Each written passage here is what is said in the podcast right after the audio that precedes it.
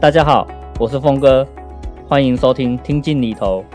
这是由关键评论网媒体集团旗下的财经媒体商议制作的 Podcast 节目，由峰哥我来主持。节目议题涵盖生活理财、股市、债券、房地产投资以及各种最新的商业趋势。大家如果有任何理财与投资的问题，欢迎留言发问，我知无不言，言无不尽。大家好，我是峰哥。那今天我们来聊聊一个话题，叫做兴趣跟斜杠。那我这边先简单定义一下，兴趣在我这边的定义就是突然啊，你有空的话，就会很想要去做的事情。好，你你可能会想要去组模型啊，或者想要去爬山啊之类的哦。突然这个放个假，或者突然家人都出国玩了，只剩你一个人在家里，然后你有很大把的时间，然后就会想要去做的一些事情，这叫兴趣。那斜杠呢？我的定义是啊，突然你很缺钱了，就会去做的事情。因为斜杠一般来讲就是可以赚到钱的工作。那他不见得是正职，可能是兼职的一份工作。但是不管如何，终究是可以赚到钱的哈。那兴趣啊，不一定要等于斜杠，也就是说，你可以很纯粹的把你想做的事情、喜欢做的事情，就当成是一份兴趣哦，不要去用它来去赚钱。但是呢，斜杠啊，这就是一定要去赚到钱。你不要说我做得很开心，结果就赚不到钱，那我就会把它归在兴趣啊。这两件事情，我会建议把它分得很开，那所以啊，斜杠其实是反过来哈，你如果赚到钱的话，可以帮你的这个兴趣买单的哦。但是啊，如果你有一笔钱，或是有一一个时间哈，想要把它投资在兴趣跟斜杠的话，那我会优先建议啊，你应该先投资在斜杠上面。那让你的斜杠能力啊越来越强，能够赚到越来越多钱。其实斜杠的部分会做得更好，而且呃斜杠赚到更多钱之后啊，也可以回过头来把那些钱可以放在你的这个兴趣。那简单来讲啊，就是你可能有两件事情都非常非常喜欢做，一件事情可能叫做呃爬山好了，那另外一件事情叫做摄影。好，那这两件事情哪一个比较适合当成兴趣，哪一个比较适合当成斜杠呢？好，我的这个想法可能是说，诶，你如果透过摄影啊，可以额外工作，然后赚到更多的钱，那可能在这个摄影的部分是它是比较适合当斜杠的。那爬山呢，你要赚到钱的这个机会可能会比摄影还要低很多。那我就会说，哎，这个爬山的这个件事情啊，可能它就比较适合纯粹当成一个兴趣。那所以啊，如果你有很刚好有一笔钱啊，想要投资的话，那可能我就会建议你说。既然摄影它是一个可以让你额外赚到钱的一份工作，那你也许有有多的这个闲钱的话，就应该说，诶，例如说，可能你去上个摄影课，让自己的这个构图啊，或是让自己的这个后置的能力哈变得更好。或是啊，你也可以买一台更好的相机，或是更厉害的这个镜头，那这个都是你可以投资在斜杠上面，让你有机会赚到更多的钱。不管是投资在你的能力，或是投资在你的设备上面，其实都是很好的投资。你可能原本就是只是这种二手的这个中古的哈。这个单眼相机，然后配一颗这个 kit 镜，就是这个旅游镜这样子。那你可能要透过这样的设备去接到很好的案子，赚到很多的这个钱。说实在，难度蛮高的嘛，哈。那你可能哎，先接一两个很简单的这个活动摄影的案子啊，然后赚到一些钱，帮你把这个相机跟镜头升级一点哦。那看起来会稍微比较专业，甚至也开始买一些啊、三脚架啊，买一些这个闪灯之类的哦，然后看起来就越来越专业。那能力上有没有越来越专业？这个再说了哈。不过至少你在配备上面是已经合格了。那这个时候啊，你也许就可以从那个啊、算时薪或者算。攻读时薪的这种啊，每个小时几百块钱的这种呃活动摄影，然后可以进阶啊，变成是呃比较可能次要的这个婚礼摄影的这个等级哈，慢慢慢慢升级嘛，那你可能就会从每个小时只能赚个几百块，变成每个小时可以赚个几千块。好，那越来随着你的能力跟设备越来越好，你就可以越来越赚到更多的钱。那在登山的部分怎么办呢？哈，因为它毕竟是一个比较不赚钱的一个兴趣嘛，所以啊，你其实是没办法，当兴趣它不是一个能赚钱的工作的话，它其实是不会有资格获得优先的这个资源分配的。你应该先把资源分配在可以赚钱的这个斜杠上面哦。所以啊，接下来你可能说，呃，我这个斜杠的这个摄影的部分啊，还赚到了一些钱，然后现在这个设备也升到还蛮顶的哦。那接下来还有一些闲钱，那你你也许就可以说，好，那我犒赏一下自己。或是我维持一下我的兴趣，你就把这些钱啊拿去登山啊。也许本来你想要去啊登玉山的，或者是去日本哦登这个富士山，这是你的兴趣嘛哈。可是因为之前都觉得说这个钱不多，然后也觉得登山。可能有一些设备还蛮贵的，那你花不太起，或是不太舍得花。那现在因为透过摄影有赚到钱了嘛，那你就可以说，哎，我买一件这个 Gore-Tex 的这个啊外套啊，或是买一双自己看很久的这个登山鞋啊，你渐渐可以开始买得起了。那所以啊，你斜杠做得好的话，对于你的兴趣其实也是一个很大的这个资源的益助哦。而且啊，接下来你就会发现说。你既然有这个活呃活动摄影或是这个呃摄影的这个能力啊，那在登山的时候啊，你自然而然也会想到说，那你想要把这个登山的这个过程看到的美景都把它拍下来。那渐渐的，你就会发现这两件事情其实是相辅相成的。第一个是斜杠哦，可以帮你去赚到更多的钱，然后来去支持你的这个兴趣的发展。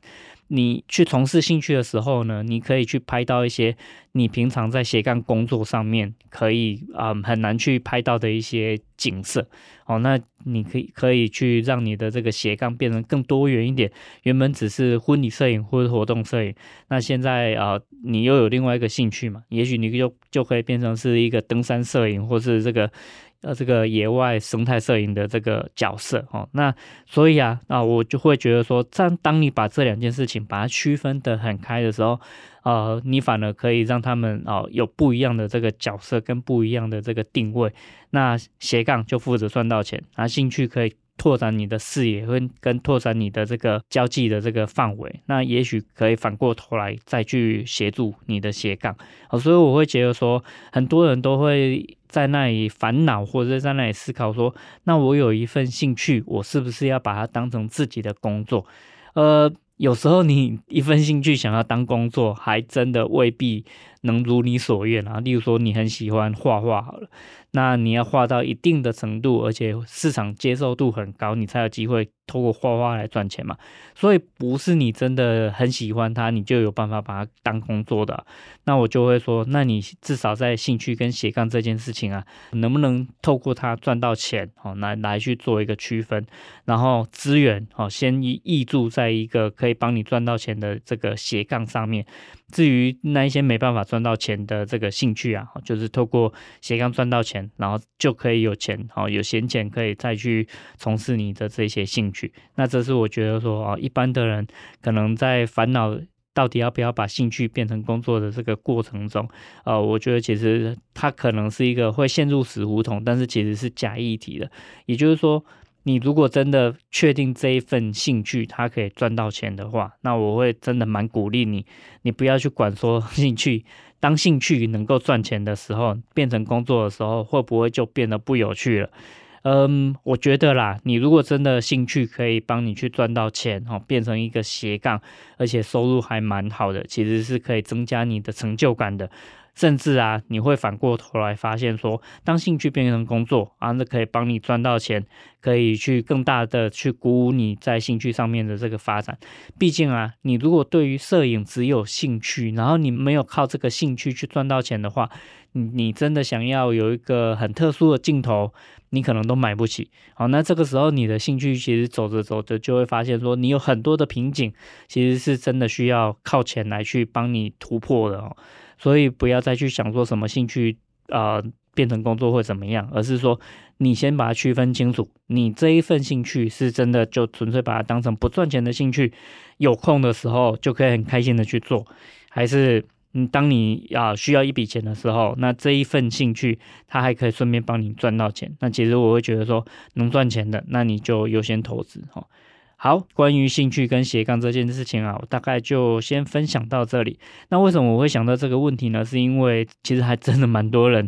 呃，看到我自己哈，我自己其实还蛮斜杠的，那就会一直跟我讨论说他有一些兴趣啊，然后不知道怎么靠这个兴趣赚到钱啊，或是呃，他就算知道，可是也会一直在那疑惑说，那我如果有一天把我的兴趣变成一份工作的话，是不是就变得不再有趣了？我根本完全都不怎么觉得啊。你可能有一份这个兴趣是说啊，你很喜欢写作好了。那当你的写作可以帮你去赚到一些钱，也许可以呃，你去写文案赚到钱，或是你去帮别人做业配哦，然后写一篇文章去帮他 promote 他们的这个商品，然后你可以赚到钱，你就会觉得说这一件事情不有趣了吗？其实我不觉得诶，我反而会觉得说，当你可以哈让你的这个呃兴趣。透过不一样的形式传达出去，然后获得一些成就感，甚至也见识到或是认识到更多啊、相同领域的人的时候，你在这个兴趣上面其实会会觉得是更有归属感的哦。